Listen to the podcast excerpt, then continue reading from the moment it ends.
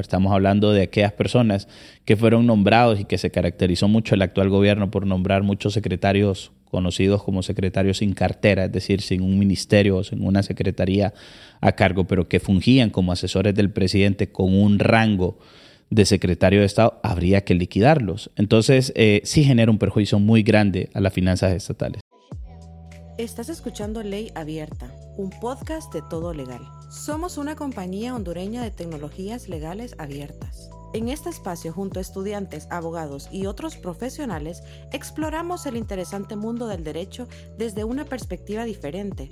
Puedes ver nuestros productos digitales en www.todolegal.app. Hola, aquí estoy hoy grabando en COEP, en Tegucigalpa, con, con el abogado Gustavo Solórzano. ¿Cómo está, abogado? Muy bien, Rodil, muchas gracias. Y el motivo de, esta grabación es debido al, documento que publicaron ustedes recientemente, que es un análisis eh, jurídico sobre las... El título del documento, a nosotros los abogados que nos encantan los nombres largos, ¿verdad? Pero es análisis jurídico sobre el pago de indemnizaciones laborales a los funcionarios del servicio excluido de la Administración Pública Central.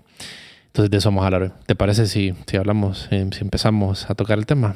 Muy bien. Y el nombre largo merece porque obviamente a veces la gente lo entiende más fácil como el pago de prestaciones, pero las prestaciones es un concepto que está más ligado a la parte de los derechos. Entonces, jurídicamente lo que hicimos fue tratar de tomar las palabras correctas, sobre todo que está orientado a, que esto vaya para que lo entienda la gente, pero también siempre dentro de ese enfoque jurídico, hacerlo sencillo, pero siempre dentro de ese ámbito jurídico para que los profesionales del derecho, sobre todo aquellos que están estudiando hoy en día también eh, la carrera de derecho también puedan entender esa terminología. Esa es la importancia de él.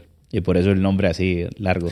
Sí, no, y es un análisis jurídico al final, pero entonces es un, es un objetivo para personas jurídicas. Eh, y, y, sí, como, como tú dices, es que el derecho es un juego de palabras, sin duda. Entonces hay que escoger bien las palabras porque eso trae o limita situaciones.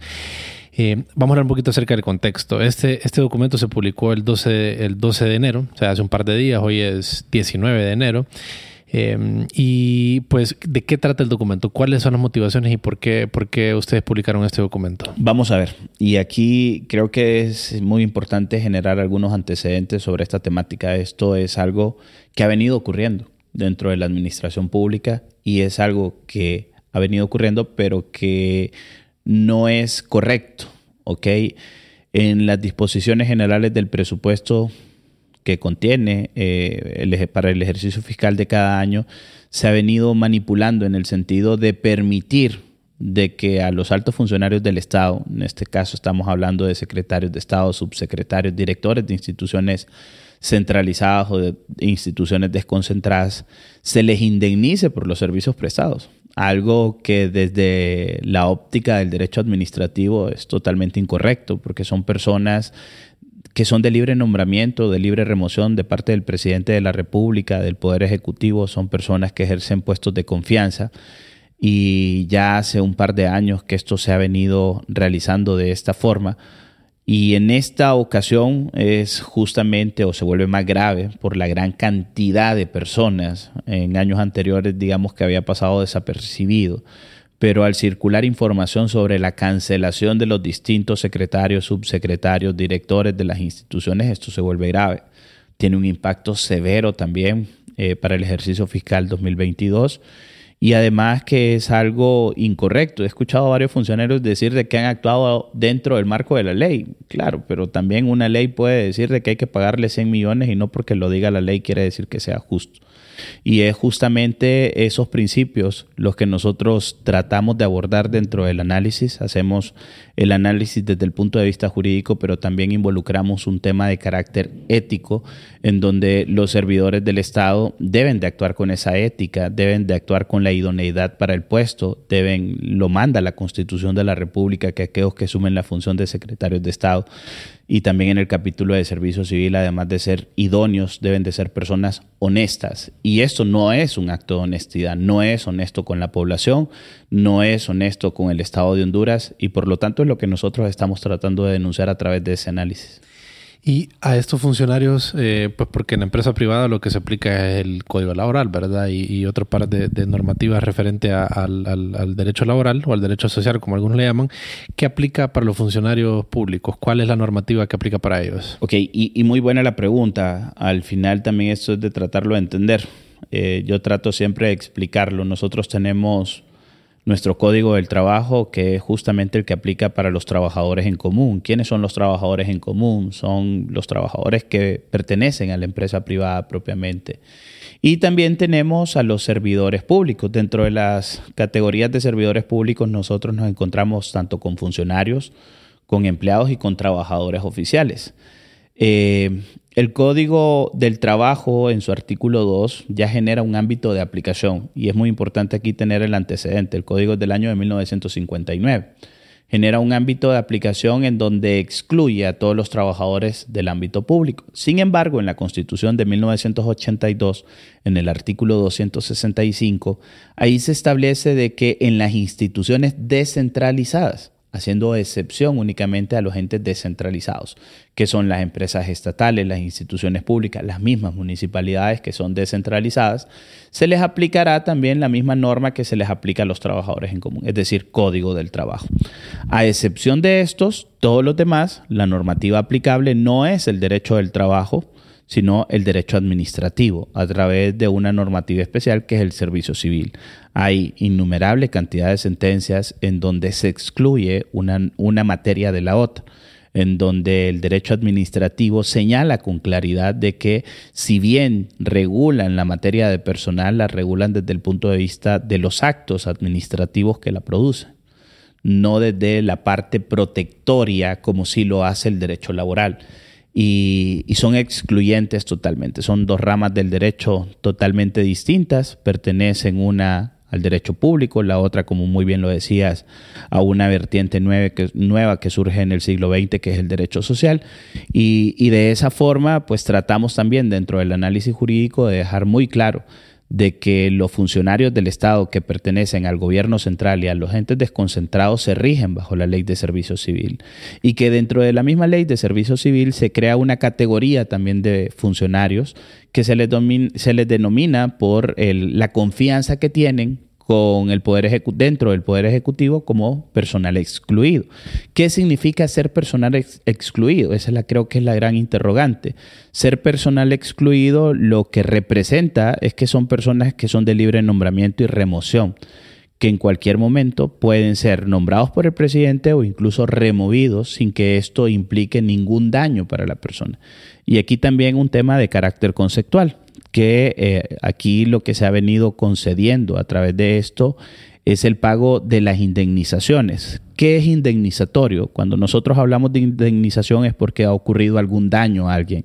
En el caso de los funcionarios del personal excluido, no, porque desde el momento que se asume ese nombramiento y se acepta el nombramiento, se sabe de que la condición de estabilidad no existe que esa es una garantía constitucional establecida en el artículo 129, pero para aquellas personas que se rigen o por el Código del Trabajo o que son trabajadores oficiales que no pertenecen al servicio excluido del Estado. Entonces, en este caso es totalmente improcedente, no, no cabe ni dentro de los conceptos y además de que también por pertenecer al derecho administrativo, el derecho administrativo ya se establece con claridad en la Ley General de la Administración Pública cuál es jerarquía normativa en materia administrativa. Y se coloca de que las normas especiales, en este caso la ley de servicio civil es una norma de derecho administrativo especial, tiene jerarquía superior a disposiciones especiales como las disposiciones generales del presupuesto. Entonces, jerárquicamente, la ley de servicio civil no puede verse violentada por lo que es una norma de carácter transitorio, que su finalidad es la ejecución del gasto. Aquí otro tema muy importante a tomar en cuenta, Rodil, es el tema del tiempo, porque a través de estas disposiciones se está generando un efecto retroactivo se está reconociendo la antigüedad de trabajadores que anteriormente no tenían ese derecho para un ejercicio fiscal que es del año 2022, se les reconoce los años anteriores. Entonces estaríamos ejecutando prácticamente recursos que no pertenecen al ejercicio fiscal, que también son elementos que considero oportunos eh, que se incorporen o se tomen en cuenta, ¿verdad? Dentro de cualquier recurso que pueda ser presentado, nosotros dentro del análisis señalamos de qué es procedente un recurso de inconstitucionalidad y por qué decimos el recurso de inconstitucionalidad y cuál sería el precepto jurídico violentado. Bueno, el precepto jurídico violentado sería tanto los artículos referentes a los secretarios de Estado como los artículos referentes en el caso de la estabilidad laboral, que es el artículo 129 constitucional. Y para que, digamos, un público no abogado pudiera entender em, qué, cuál es la naturaleza, eh, el espíritu del de, legislador y por qué diferenciar los empleados de la empresa privada versus los funcionarios públicos y por qué no se les protege de igual manera a los, a, los empleados del, de, que, que, operan en, el Estado, en, en la función eh, estatal. ¿Qué, ¿Qué, qué, hay detrás de eso?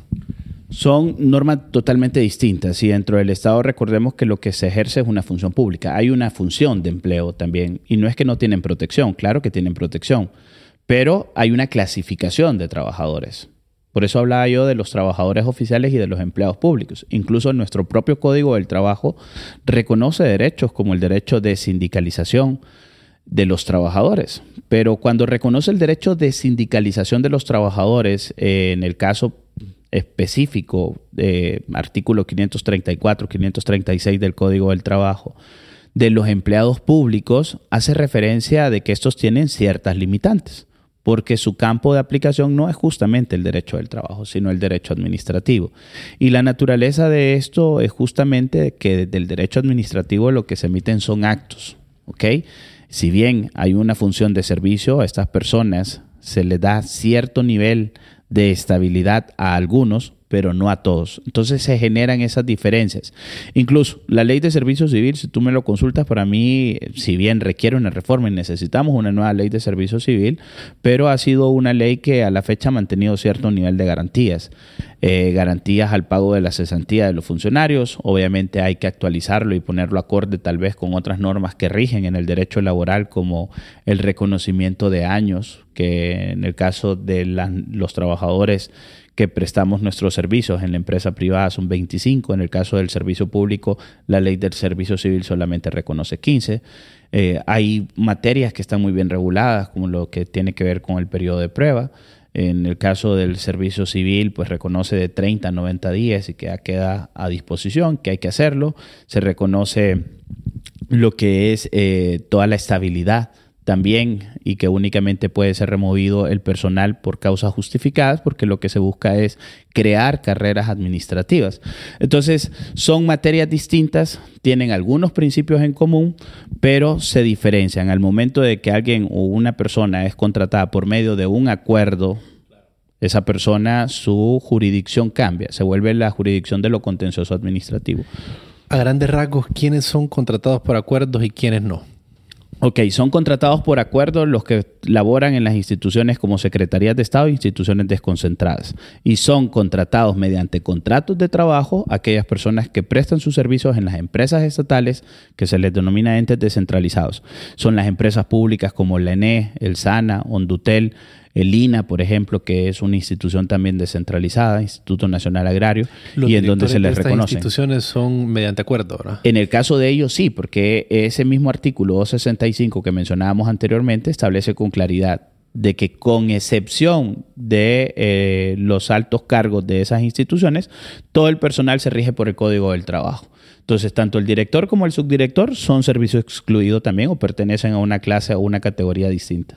Claro, y en parte, pues deduzco que la naturaleza de esto es, es la misma, es por la naturaleza de la función donde es muy probable que pues el presidente si siente que la persona no está cumpliendo el deber como lo está cumpliendo, se le pueda remover del cargo sin que haya una gran implicación, ¿verdad?, en, en, la, en, las finanzas del Estado. No debería existir más que el reconocimiento de los derechos laborales para estas personas, que es el decimotercero, decimocuarto y tal vez sus vacaciones, pero luego no tienen derecho a, a una cesantía. Volvemos otra vez al mismo concepto. Es que no se les está ocasionando ningún daño porque no gozan del principio de estabilidad laboral que garantiza la Constitución de la República en el artículo 129. Y eso es algo que eh, ya se sabe desde el momento que se asume el cargo.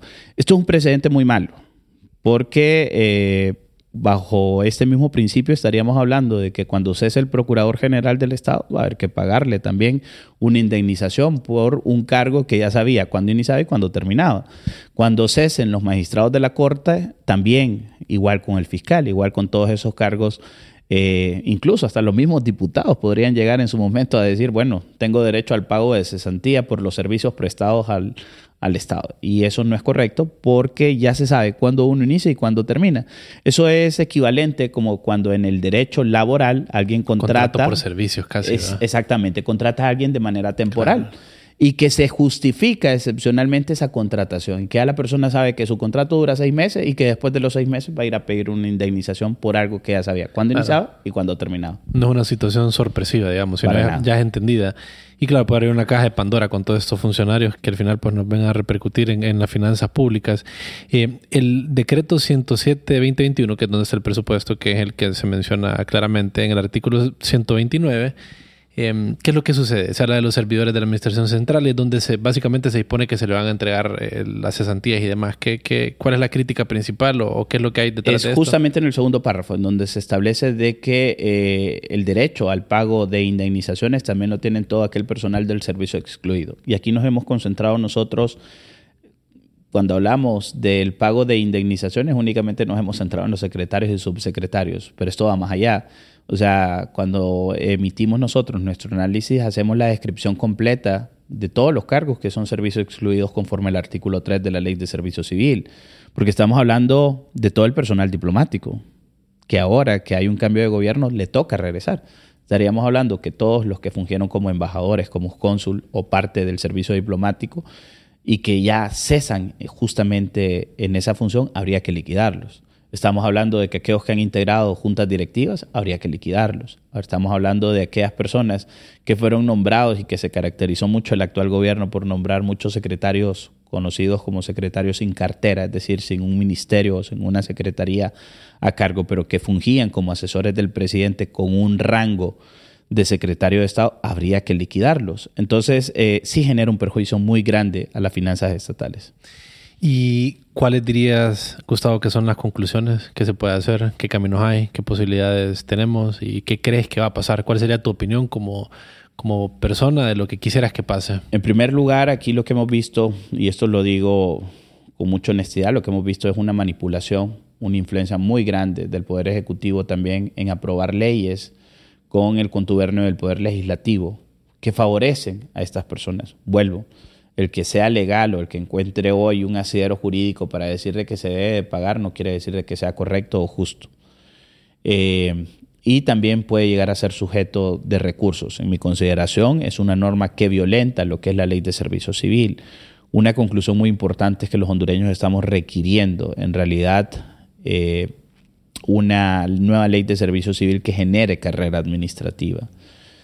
Cuando hablo de que genere carrera administrativa es que las personas que van a prestar sus servicios al Estado entiendan de que sus servicios no son para servirse a sí mismos, son para servir a una colectividad llamada población y que lo deben de hacer dentro de una serie de principios que ya se deben de establecer en esa normativa de servicio civil. No es cualquiera el que debería asumir un cargo de estos.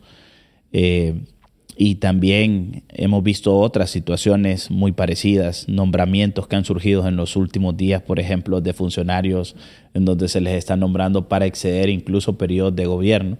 Eso es inconstitucional.